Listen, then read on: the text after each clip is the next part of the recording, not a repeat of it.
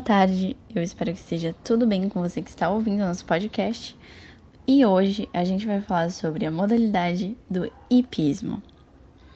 Hipismo é a modalidade da arte de montar o cavalo que compreende todas as práticas desportivas que envolvem este animal. Sendo assim, é o maior esporte feito com cavalos do mundo inteiro.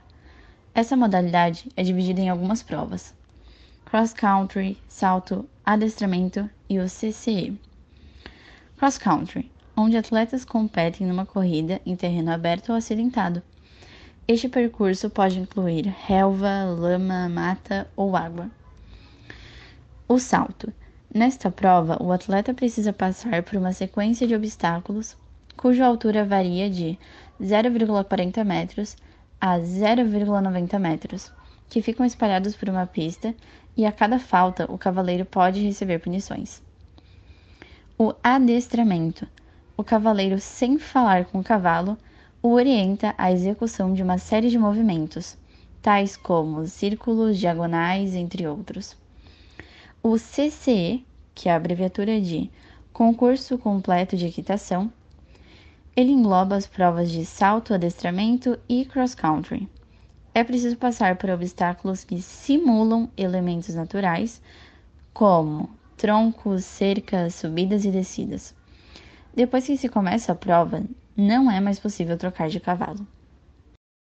E uma observação interessante a se fazer é ele ser o único esporte em que homens e mulheres competem em igualdade de condições, em uma mesma prova.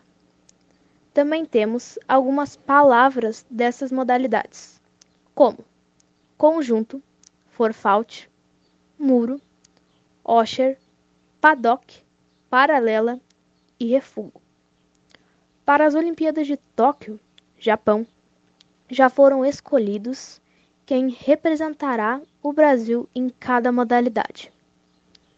Para o adestramento, será somente um atleta, sendo ele João Vitor Oliva. Para o AC, será Carlos Parro, Marcelo Tossi e Rafael Lozano. E, tendo como AP, atleta substituto, ficou definido Márcio Apel. Para os saltos, ficará Marlon Jazonelli, Rodrigo Pessoa, Yuri Mansur e ainda não foi informado quem será o AP desta modalidade. Mas, infelizmente, Pedro Veniz, que participaria da mesma, foi retirado por conta de uma lesão em seu cavalo. É isso.